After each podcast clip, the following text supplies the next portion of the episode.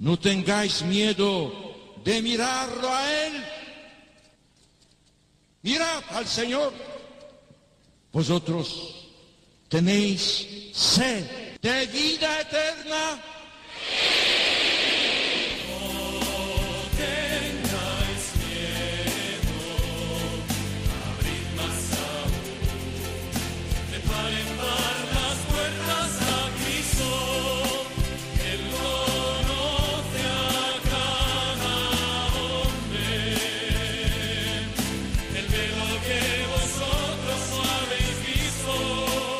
Comienza No tengáis miedo con el padre Juan Francisco Pacheco.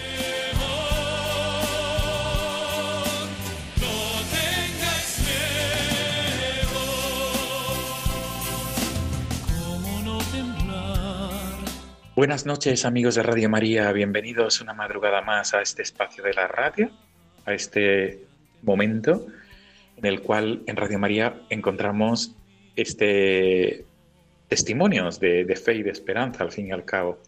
El programa eh, que de esta madrugada quiere girar, quiere girar en torno también a un, gran testimonio de esperanza. estamos en la madrugada del, del 15 al 16 de septiembre.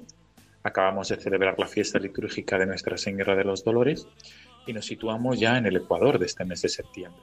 También con esta incertidumbre que nos, que nos está asolando por la situación sociosanitaria a raíz de la COVID-19. Amigos, eh, el programa eh, No tengáis miedo de esta madrugada mm, se traslada a través del hilo telefónico hasta la ciudad de Málaga, porque allí se encuentra una mujer que es un testimonio de fe. Se llama Ana Aldea, es la responsable de ayuda a la iglesia necesitada, la coordinadora de ayuda a la iglesia necesitada en la diócesis de Málaga y ella nos va a hablar de su testimonio de fe, su testimonio de esperanza y su testimonio de caridad. Ella nos va a hablar también de esta experiencia de haber acogido en la diócesis de Málaga un cáliz que fue masacrado, un cáliz que fue profanado por Daesh, por ISIS en, en Medio Oriente, y nos va a contar la experiencia de acogida en, distintos templos de la diócesis de Málaga de este cáliz que fue acribillado, literalmente. Además, Ana Aldea es madre de familia y es una mujer implicada en la vida de fe. Y es una mujer implicada en la educación, en la fe también de sus hijos.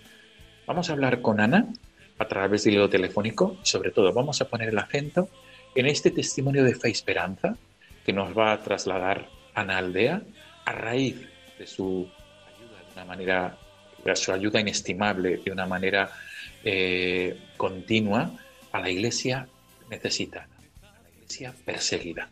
Amigos, este es el sumario del programa de esta madrugada de 16 de septiembre. Muchísimas gracias por ser fieles a la cita quincenal. Comenzamos.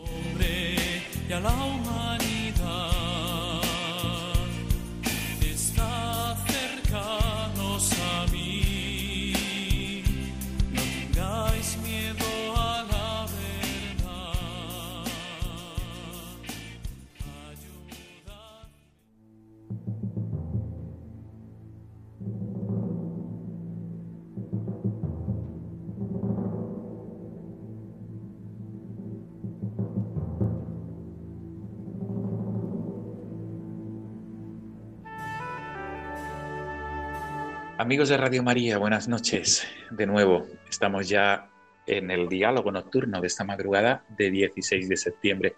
Acabamos de terminar el día de Nuestra Señora de los Dolores, en este 15 de septiembre, inmersos en esta incertidumbre generada por la crisis sociosanitaria, pero siempre el programa No tengáis miedo quiere ser un foco de luz y de esperanza. El programa No tengáis miedo, siempre, nos trae algún testimonio que nos ayuda en el día a día, algún testimonio de fe, de esperanza y de caridad. Y en este caso nos trasladamos hasta la ciudad de Málaga porque allí se encuentra Ana Aldea. Ella es esposa, madre de familia, trabaja en la Universidad de Málaga y además es la coordinadora diocesana de ayuda a la iglesia necesitada en la diócesis andaluza, en la diócesis de Málaga.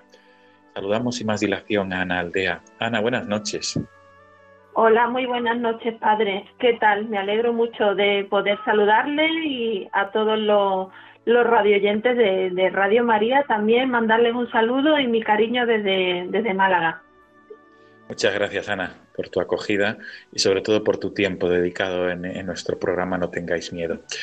Ana, vamos a comenzar con tu, con tu elección musical, porque siempre, siempre lo hacemos. Eh, preguntamos a nuestros invitados el, tema de la elección musical. Tú has escogido un tema musical para este diálogo nocturno, para que sonara al principio y al final y es El oboe de Gabriel, que aparece en la película La Misión de eh, de Morricone y, me, gustaría saber el porqué de esta elección. Muy bien. Pues eh, la, la, película La Misión es una película que siempre me ha interpelado mucho, puesto que ahí un poco que nos vemos reflejados eh, muchos de nosotros, ¿no? Eh, la escena esta cuando cuando el actor Robert De Niro va cargando con esa bolsa que no con la que no puede, con tantos pecados, con todo su pasado, eh, esa escena a mí me, me marcó me marcó muchísimo porque mm, fue fue muy muy gráfico no el, el, llega un momento en la vida en que tenemos que cortar con ese pasado y dejar de mirar atrás esos rencores que veíamos ayer en el, en el Evangelio del domingo, donde, bueno, pues se nos invitaba a perdonar eh, y, a, recibir ese perdón, ¿no? Entonces, esa película es que mm, mm, como testimonio para cualquier cristiano, no ya para un misionero, ¿no? Que se va a Paraguay en este caso, sino mm, cualquiera de nosotros, pues, pues me resulta muy llamativa. Y además, además, cuando comenzó en este año la pandemia, eh, aquí un sacerdote de Málaga, el padre Damián, pues hizo una serie de audios y era un audio sobre yo me quedo en casa, porque los cristianos nos debíamos quedar en casa. Y recuerdo que utilizó como fondo musical eh, eh, esta, esta, esta melodía ¿no? del, del oboe de Gabriel. Y fue también otra cosa que me ayudó muchísimo mm, a, entender que debíamos guardar las normas, que debíamos protegernos, que debíamos mirar los unos por los otros. Y entonces el oírlo junto con esa música me ayudó mucho más a interiorizarlo y a vivirlo. Entonces, por eso la escogí. Vaya, cuando el otro día hablando, pues, pues sí, digo yo, el oboe de Gabriel, me encanta el oboe de Gabriel. Me, me, me estimula mucho, me ayuda mucho a mirar hacia mi interior. Por eso, por eso la he escogido. Qué bueno, Ana. Pues con tu venia vamos a poner el oboe de Gabriel. De acuerdo. Y vamos a disfrutarlo. De acuerdo.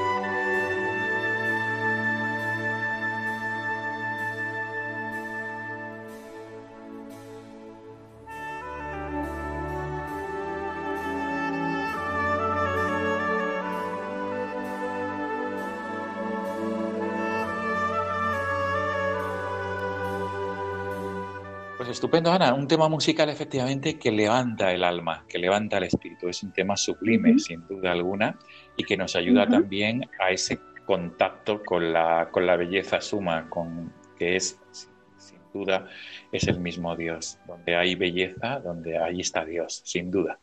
Y en este tema musical es un claro ejemplo de ello. Ana Aldea, vamos a dedicar la primera parte del programa porque eres nuestra única invitada en el programa de esta madrugada del 16 de septiembre. Y nuestro programa siempre quiere ser un programa testimonial, un programa donde los invitados e invitadas transmitís fe, esperanza. Fe y sobre todo muchísima esperanza, Ana. Y en tu caso concreto, eh, seguro, estoy seguro que muchos oyentes disfrutarán, todos vamos a disfrutar de lo que nos quieres trasladar, de tu propia experiencia de vida y de tu actividad actual en esa vinculación con ayuda a la iglesia necesitada. Vamos a comenzar, Ana, si te parece bien, hablando un poco de tu historia, de, la, de tu propia historia de salvación. Eh, quién, es, quién es Analdea, de dónde es, cómo empiezan los pasos en la fe de Analdea, hasta llegar a este momento, para que nos podamos situar y sobre todo que los oyentes de Radio María sepan y conozcan mejor a Analdea. Bueno, pues estupendo. Eh, bueno, yo nací en Málaga en el seno de una familia pues profundamente eh, religiosa, profundamente cristiana. Eh, somos cuatro hermanos y bueno, pues yo soy la más pequeña de, los de los cuatro. Vivíamos con, con mis padres, pues muy felizmente, ¿no? Muy felizmente. Eh, yo ya te digo que era, fui la, la última.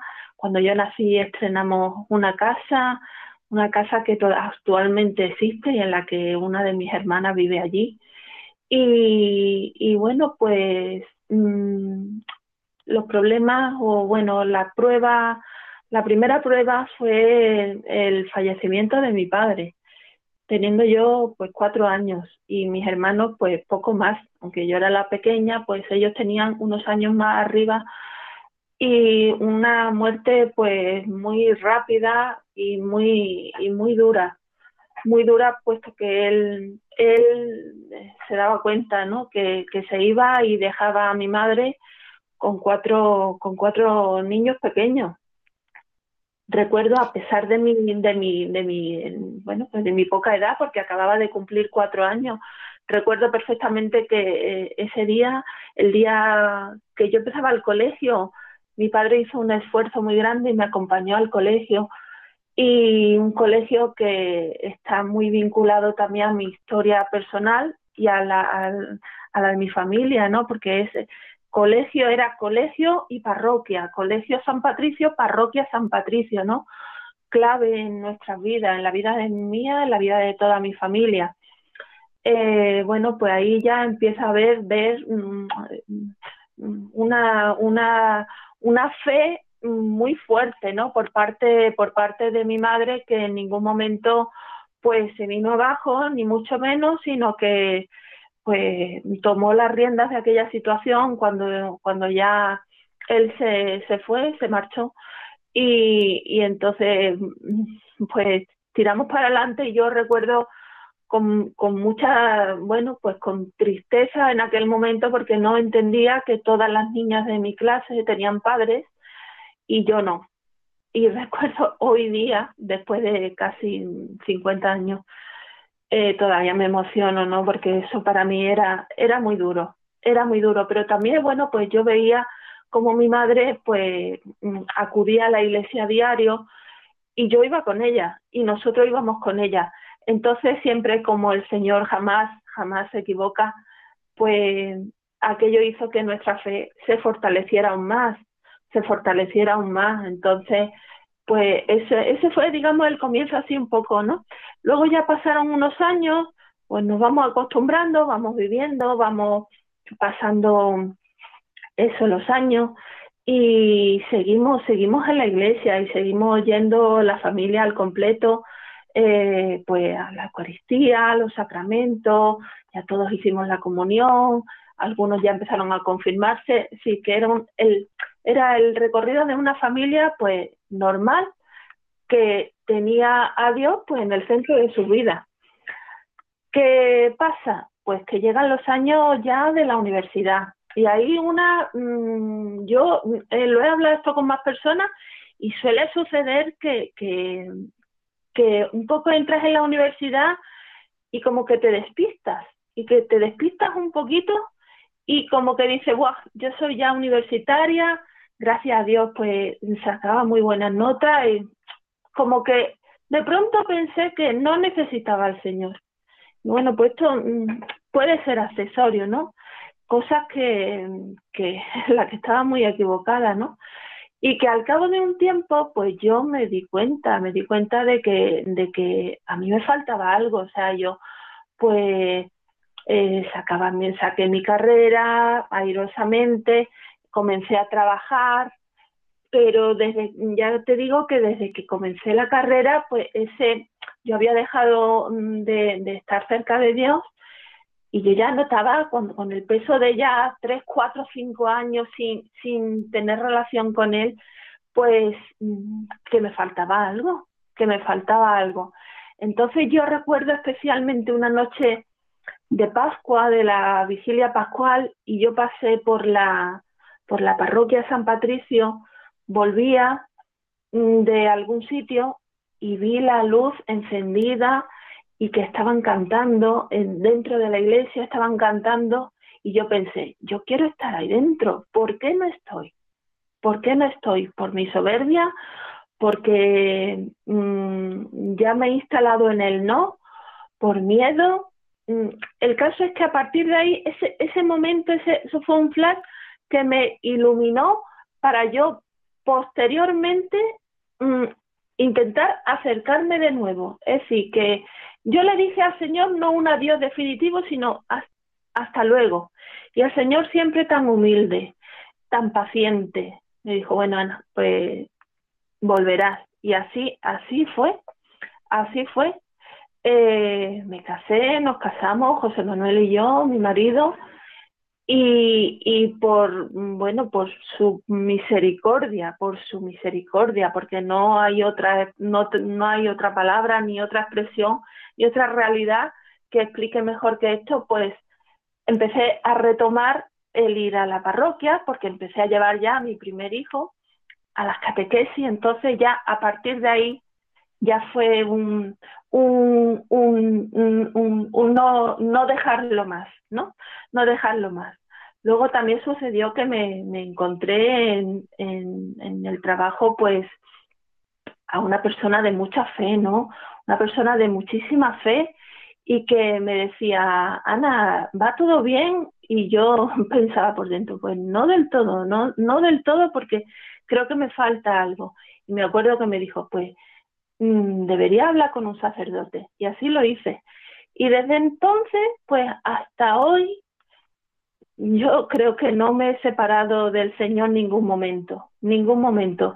Entonces, esa un poco es la historia de que el Señor se me ofreció, yo lo acogí cuando era pequeña, cuando fui mayor un poco, mmm, bueno, pues las cosas de la juventud, no ver, y desde luego esos años lo, los tengo como, como en los que peor lo he pasado, ¿eh? como los que, los que peor lo he pasado. Después, después me han pasado cosas muy duras, pero que al vivirlas junto al Señor cambia completamente la perspectiva. Si quieres, pues más adelante seguimos sí, sí, hablando. Sí, sí, por supuesto, Ana. Entonces, te sitúas en el matrimonio, me imagino que, que, a partir de la vocación matrimonial vendría la vocación como madre también. Sí, sí, sí, sí. Eso es, eso es que cuando una ya, pues, pues mm, llega un momento que dice, eh, me gustaría tener un hijo, me gustaría tener un hijo, ya mis hermanos también lo tenían y yo tenía ilusión también, entonces pues llegó mi primer hijo, José Manuel, y la verdad es que mm, una satisfacción muy grande porque, bueno, pues mm, es como, como eh, rematar, digamos, tener ya pues el, el, el, colmo de la felicidad, ¿no? Tener a, a nuestro hijo, que por cierto siempre ha sido muy bueno desde, desde pequeño. desde pequeño, pues el típico niño este que no da un ruido y sigue, hoy es un niño mayor y sigue siendo muy bueno, muy buen hijo, muy, muy comprensivo, muy bondadoso. También, bueno, pues sigue los pasos de la fe, bueno, con las dificultades también que tienen hoy los jóvenes, que no son muy distintas tampoco a las que teníamos nosotros, pero sí que tienen como más distracciones, ¿no? Y luego, a los, a los cuatro años, pues nació mi hija, nació mi hija. y ahí tuve también, ahí tuve un, un, nuevo episodio de dolor, pero ya vivido mm, junto al Señor como, como ya, como ya he comentado, ¿no? Puesto que a la semana, justo a la semana de, nacer mi hija, mi madre enferma, bastante joven, enferma, y sale del hospital, entra en el hospital y ya no sale nunca. Yo tenía, ya te digo, la niña tenía una semana y yo tenía completamente el alma dividida, no sabía si estar con mi madre, quería estar con mi madre y quería estar con la niña, no sabía lo que hacer. Entonces era una, una situación como de, de división del alma, quería estar con ella en el hospital porque era un ingreso hospitalario y había que estar allí permanentemente entonces, bueno, pues somos cuatro hermanos y entre todos, ¿no? Pero que lo recuerdo con, con mucho dolor, ¿no? Porque ella apenas, apenas la pudo, la pudo conocer, la conoció, pero bueno, pues a partir de entonces ya a los dos meses, a los dos meses de, nacer la niña, pues mi madre falleció también, pero mm, fue un palo, una, una tristeza grandísima, ¿no? un vacío muy grande durante muchos años, pero siempre de la mano de Dios. Ya en ese momento de la mano de Dios y mucho más consciente de que el Señor de lo, de lo malo saca bueno. Y bueno, pues que Él, que no somos nadie tampoco nosotros para, por mucho que nos llegue de cerca, que en este caso sea mi madre, fuera mi madre, mm, mm, decir solamente, bueno, pues Señor, tú lo sabes tú lo sabes todo, tú sabes más, me fío de ti, me fío de ti. Eso no es fácil. Eso mm, al, al, al, al tiempo sí eres capaz de verlo con un poquito ya de perspectiva, pero en ese momento reconozco que está, estaba muy, muy, muy triste, no separada del Señor, no, no, estaba tristísima, tristísima, pero mm, me apoyaba en el Señor me apoyaba en el Señor y la iglesia me estuvo acompañando, nos estuvo acompañando y nos sigue acompañando. La iglesia nos acompaña en nuestro día a día, no hace falta tampoco que sucedan hechos así tan, tan duros, ¿no? Como esto, ¿no? Eh, sino que es un, dulce caminar con, con alguien que sabes que te quiere. Es como yo defino el camino con la iglesia vivir en un entorno en el que te resulta, es como si vivieras en un palacio, pero muy grande y en el que, bueno, pues tú conoces las estancias y sabes que siempre eh, estás protegida, estás, mm, estás en casa, estás en casa y que por encima de todo está Dios y que debemos de poner nuestra confianza en Él. Si no, pues nuestra vida será mucho más complicada. Mm. Desde luego. Desde luego, Ana. Eh, antes de hacer una pausa para volver a escuchar otro tema musical que para ti también te, da mucha paz, yo quisiera incidir en, este aspecto de la cruz del Señor. Tú has hablado que eh, el sufrimiento sin la, sin la, presencia de Dios o, sea, o sin, la sin la cercanía de la fe se lleva de distinta manera. Concretamente, ¿a qué te refieres? Porque nos has, nos has hablado de la pérdida de tu madre, pero ¿a, qué otro, ¿a qué otro momento de dolor te refieres cuando dices que cambia de color la vida? Sí. Porque puede haber tormenta, puede haber tempestad, pero, sí, pero con, la, con la cercanía, con la presencia de Dios, cambia el horizonte. ¿A qué te refieres concretamente en tu vida? Pues me refiero, padre, Mm, al año 2017 estaba yo un día tranquilamente, 2017, hace ahora tres años, eh, en, mi, en la facultad donde yo trabajo, en la Facultad de Económicas, y recibo una llamada telefónica de una clínica en la que yo había ido a hacerme una prueba eh, y me dijeron que si podía ir, pues que había salido mal la prueba y que me la debían repetir. Mm, yo ahí vi que algo se avecinaba, algo se avecinaba, algo malo se venía encima. Entonces cogí todo, cogí la bolsa y, yo en mi vida creo que he corrido tanto como aquel día que me dijeron vente ya. Bueno, pues me, me diagnostican un cáncer de mama bastante malo. Y bueno, pues mm, eso era la víspera de una Semana Santa. Mm, eh, yo en ese momento dije, a ver, ¿cómo puedo afrontar esto? Señor, ¿qué hago? Y él me respondió de forma muy, muy clara, muy clara. Ana, de esto me ocupo yo, tú olvídate. Ponte en mis manos que yo te voy a sacar de esto. Y así ha sido, y, y no así, porque el Señor es tan generoso, tan generoso, que hizo de cada momento en el que tenía que hacerme pruebas, porque fueron muchas pruebas antes de, antes de, de operarme, ¿no? Porque tenía, este cáncer tenía solamente tratamiento quirúrgico. Y en cada una de esas pruebas, que fueron muchas, pues el Señor estaba ahí, estaba ahí. Yo en ningún momento me sentía sola, en ningún momento me sentía solo. Yo mm, llegaba y a los médicos, a los enfermeros les decía, oye, gracias de verdad, gracias porque en vuestras manos están las de Dios. Y, gracias porque me siento muy acompañada por vosotros. Yo en ello, en los médicos, veía, a pesar de la frialdad que había allí, el Señor estaba a mi lado, pero, pero cerca, cerca, que notaba el calor del amor de, de Dios. Eh, son muchas pruebas. Luego, eh, teóricamente iba a ser una sola operación. Al final fueron siete.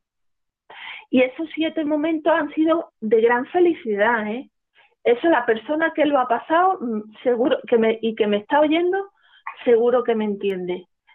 Yo um, puedo decir que el cáncer, a pesar de su dureza, a pesar de su amenaza, a mí me ha llevado a estar más cerca del Señor que en ningún momento.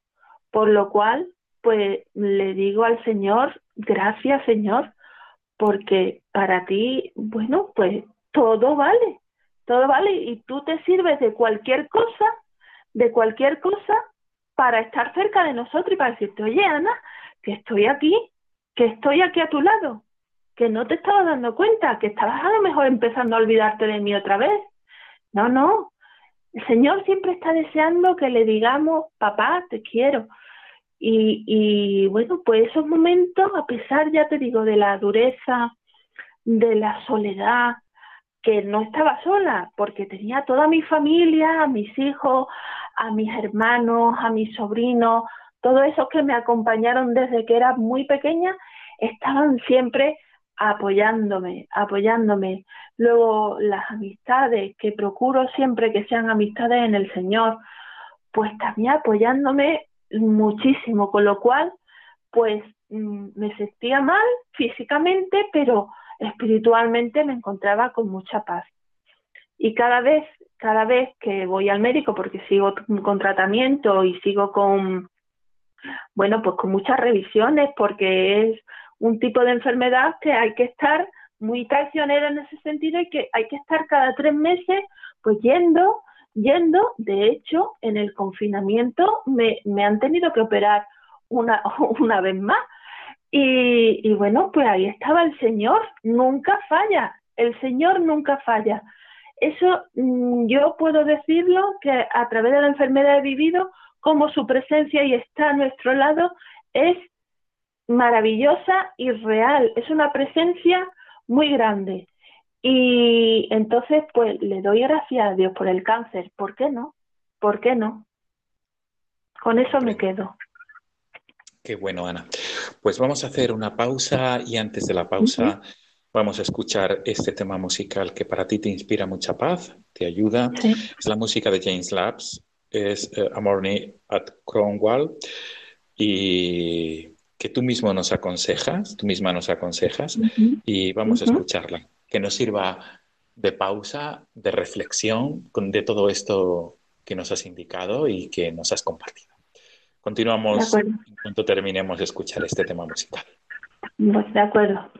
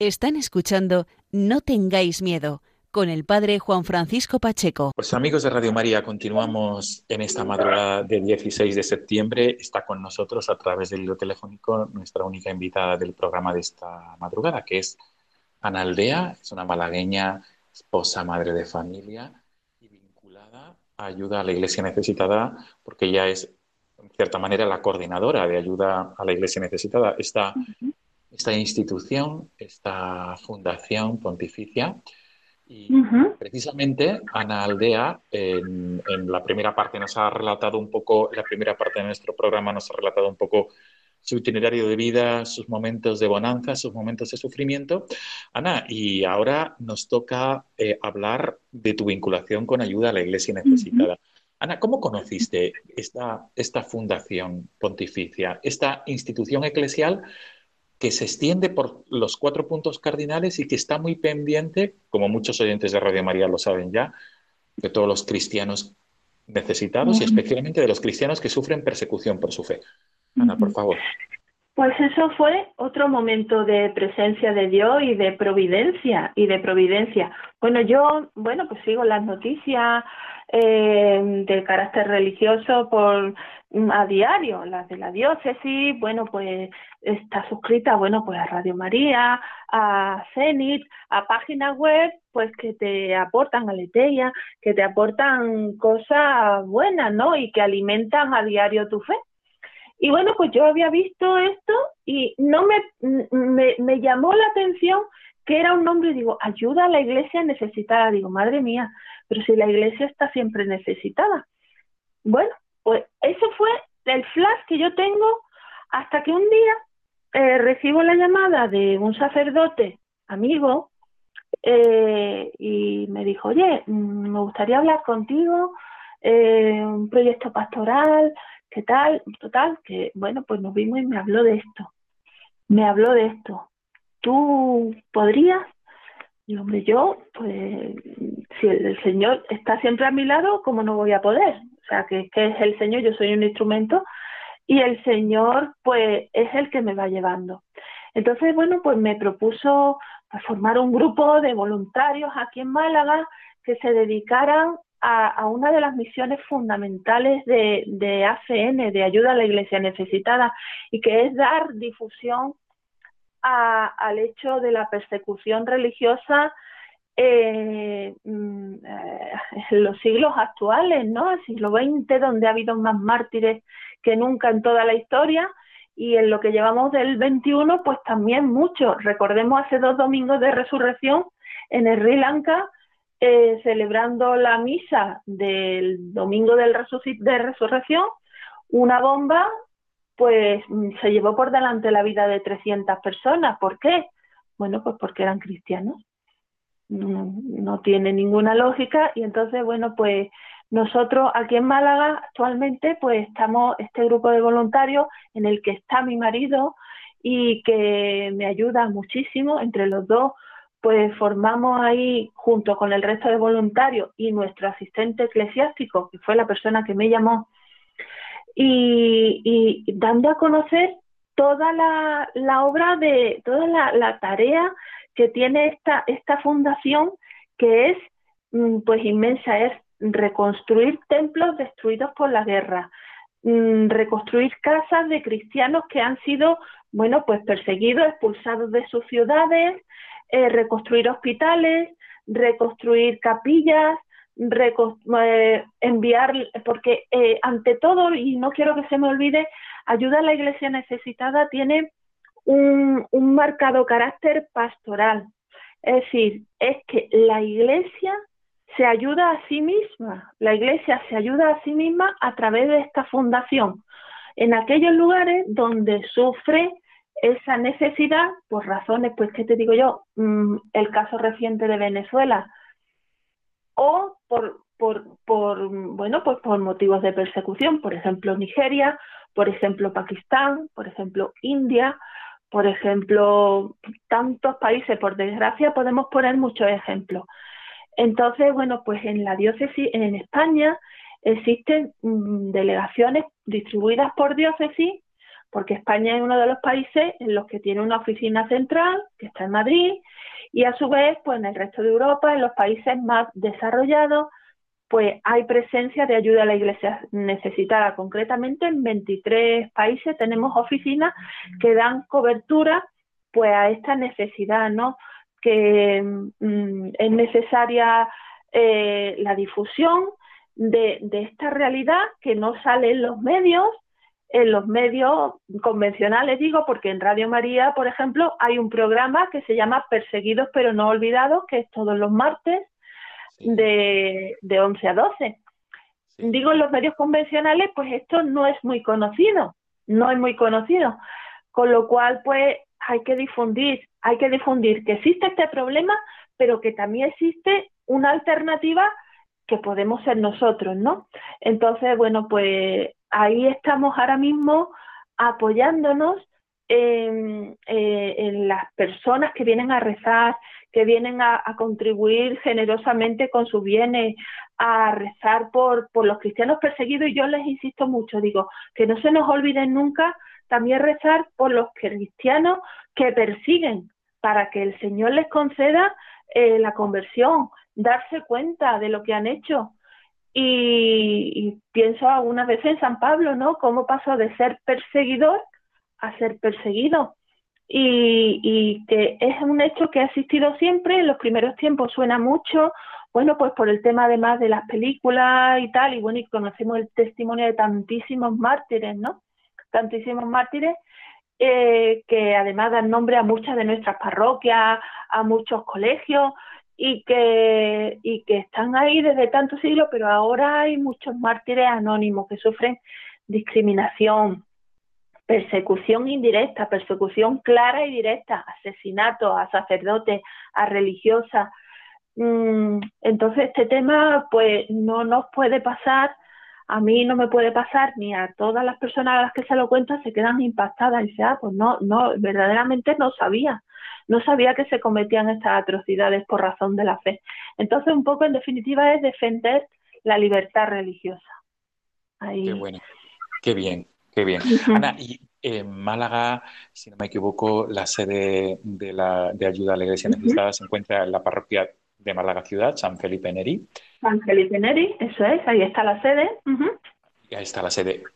Pero, sobre todo, quería subrayar lo siguiente, eh, y es que eh, durante las semanas pasadas la diócesis de Málaga ha acogido un cáliz masacrado, literalmente hablando, acribillado, literalmente hablando, por Daesh.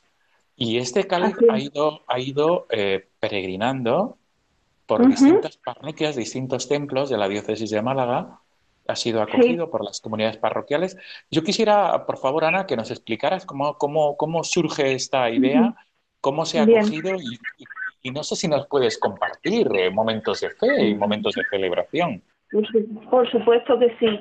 Pues este Cali, en un encuentro de voluntarios que tuvimos hace dos años, eh, eh, nos lo trajeron para que lo viéramos.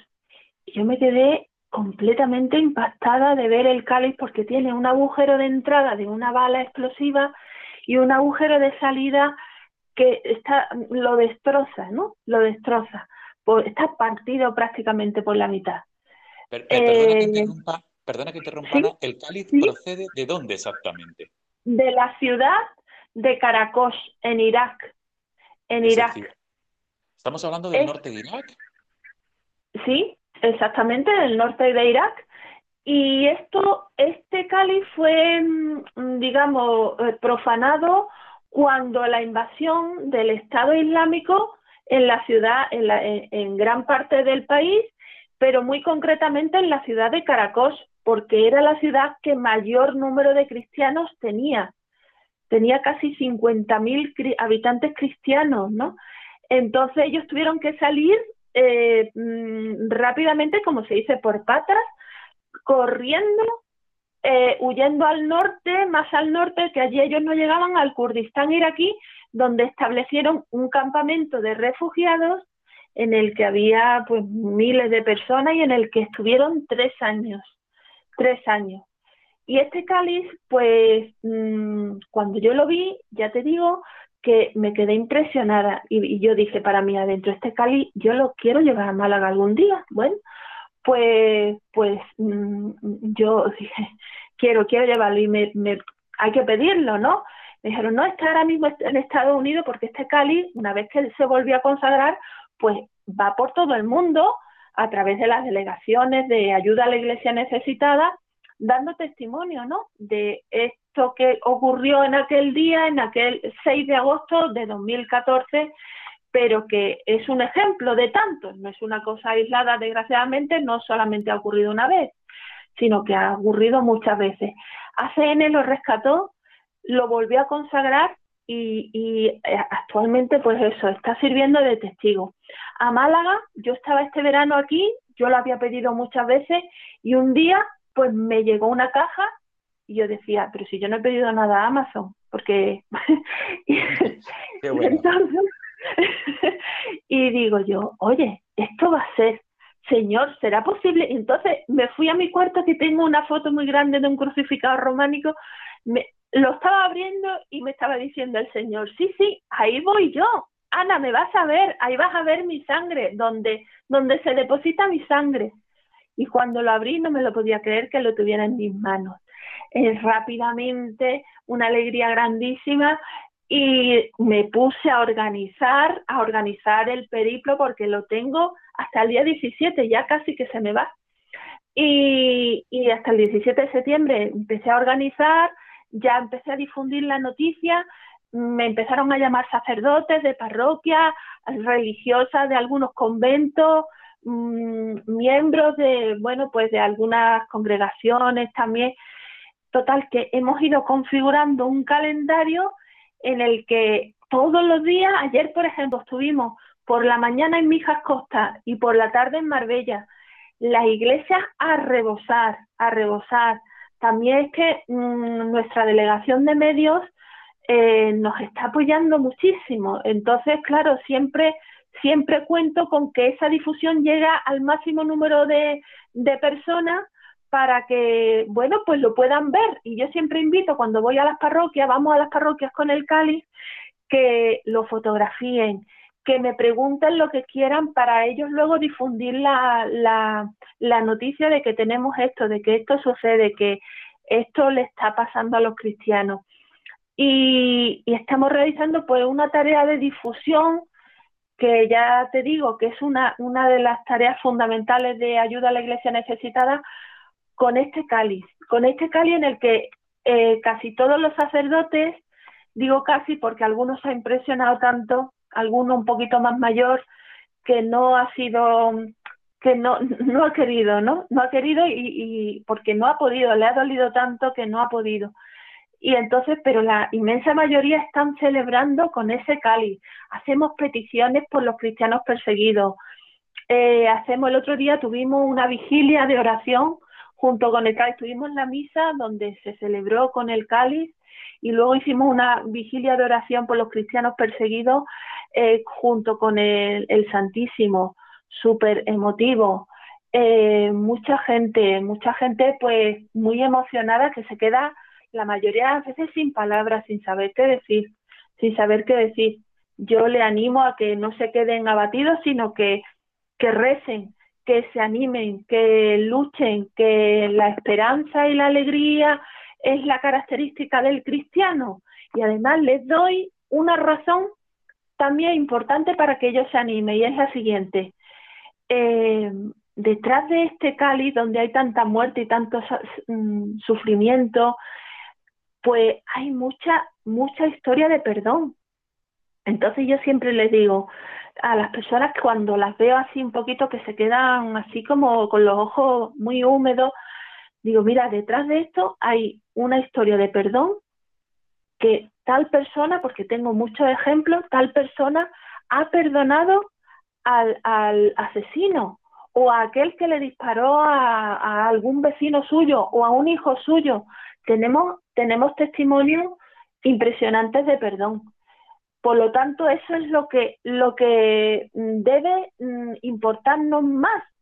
Hay que luchar, pero también resaltar resaltar y como se nos invitaba allí en el Evangelio a perdonar 70 veces 7. Esto es muy fácil de decir y en una cosa así difícil, pero con el Señor, como ya hemos visto, nada es imposible. Para Él nada es imposible y si nos dejamos moldear por Él y seguir su, su susurro este que mm, permanentemente nos no, dice al oído, perdona, venga, no tenga rencor, eh, sigue adelante, abre tu corazón, pues la verdad es que mm, eso eh, eh, se transforma de lo bueno el Señor, de lo malo, perdón, saca bueno.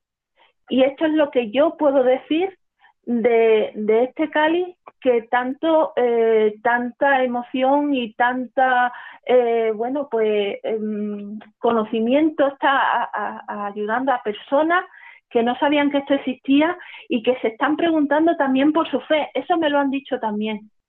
Oye yo creía que yo tenía mucha fe eh, claro porque en una situación así de que o mira o te mato o te conviertes al Islam o, te vas. ¿Qué prefieres?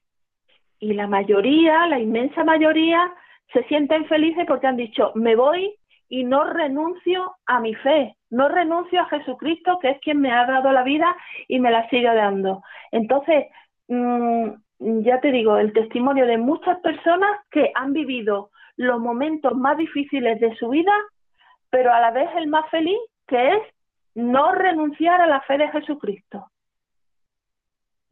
Eso, eso, eso es lo que quiero yo también decir en cuanto a testimonios de personas y que estamos viendo en estos días. Qué bien, Ana. Pues ya el tiempo se nos agota del programa. Hemos disfrutado y estamos disfrutando, Ana Aldea, muchísimo contigo. Pero yo no quisiera terminar el programa de esta madrugada de 16 de septiembre. Mañana, si Dios quiere, día 17 de septiembre, el cáliz profanado de Caracos, ¿verdad? Sí. Eh, en el norte de Irak. Viajará a otro lugar, a otro lugar para que sea conocido y para que concienciara a muchos cristianos de la persecución en la fe. No quisiera terminar este programa sin que te dirijas a los oyentes de Radio María y, sobre todo los, los, oyentes de Radio María que puedan estar sufriendo ahora por cualquier, por cualquier circunstancia en, este, mm, en esta tesitura eh, Ana, ¿cuál es tu mensaje? Bueno, mi mensaje es, mm, sea cual sea tu situación, no lo sé, no lo puedo saber, pero si es una situación de dificultad, de enfermedad, de falta de trabajo, de soledad, de te sientes como en la vida un poco sin, sin saber qué hacer porque has perdido el norte, porque te has separado del Señor, bueno, pues intenta lo, que yo un día, el, mensaje que yo escuché un día, eh, habla con un sacerdote, eh, mm, acércate al Señor, que Él está deseando sanar tus heridas, porque además es el único que puede sanarlas de verdad. Eh, no te no te quedes en ti mismo, sal afuera, o sea, saca tu, tus penas afuera y intenta, intenta por todos los medios estar alegres en la esperanza, alegres en la esperanza. Es el mensaje que yo creo que, bueno, un poco yo intento vivir, es lo que puedo decir. Yo doy el consejo de que eh, yo lo viví así, a pesar de la dificultad que estás viviendo, estar alegre, estar alegre, sabiendo que el Señor está cuidando de ti, está cuidando de todos y cada uno de nosotros. Por lo tanto, no tengas miedo, no tengas miedo. Pídele al Señor que aumente tu fe. Señor, aumenta mi fe para que yo te pueda ver. Que sea eso una constante en nuestro día a día y en nuestro diario. Señor, aumenta mi fe. Estés haciendo lo que estés. Da igual, no hace falta para eso ir a la capilla del Santísimo, que delante del Santísimo se hace también maravillosamente. Pero en tu día a día, Señor, quiero estar contigo, quiero estar contigo en esta dificultad, pues quiero ir de tu mano, porque es que sin ti voy mucho peor. Mm, es lo que yo, es lo que yo eh, he procurado en estos momentos duros de mi vida también, pues, pues hacer, ¿no? Señor, aquí estoy, que sea lo que tú quieras, pero yo siempre a tu lado. Qué bueno, nos quedamos con eso, siempre a tu lado, Señor. Acepto tu voluntad, pero siempre a tu lado. Qué buen colofón, Ana. Qué buen colofón para concluir este programa del 16 de septiembre. Y qué buen colofón, porque es un mensaje de esperanza, sin duda, Ana, sin duda. Ana, nos quedamos con este tema musical que tanto te encanta y que tanto te ayuda, que es el oboe de Gabriel, la película de La Ennio Morricone. Gracias por, por, tu mensaje de esperanza. Gracias a vosotros.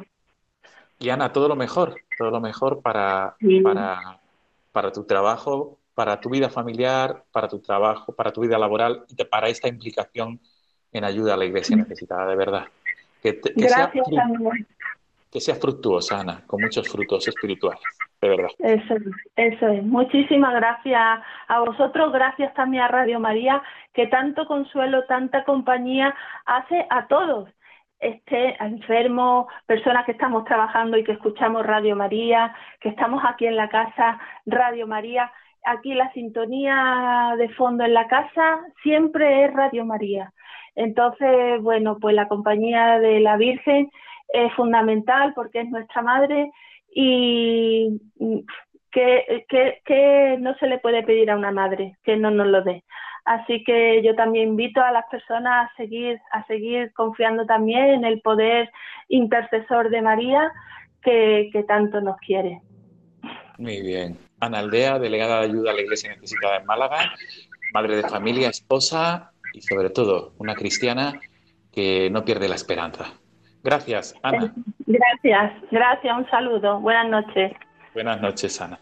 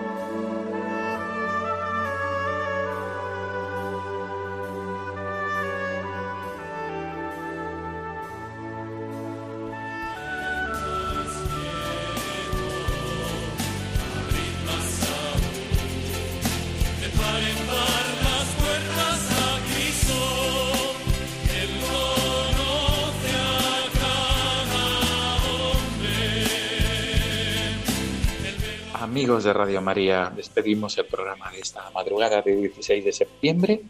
Nos volveremos a encontrar, si Dios quiere, en 15 días. Nos volveremos a encontrar en la madrugada del 29 al 30 de septiembre. Como siempre, muy agradecido por esta fidelidad quincenal.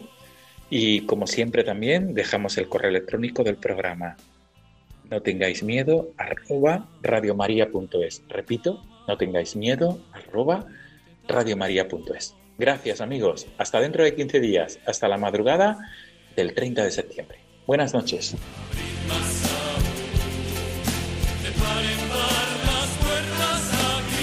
Y así finaliza en Radio María No tengáis miedo, un programa dirigido por el padre Juan Francisco Pacheco.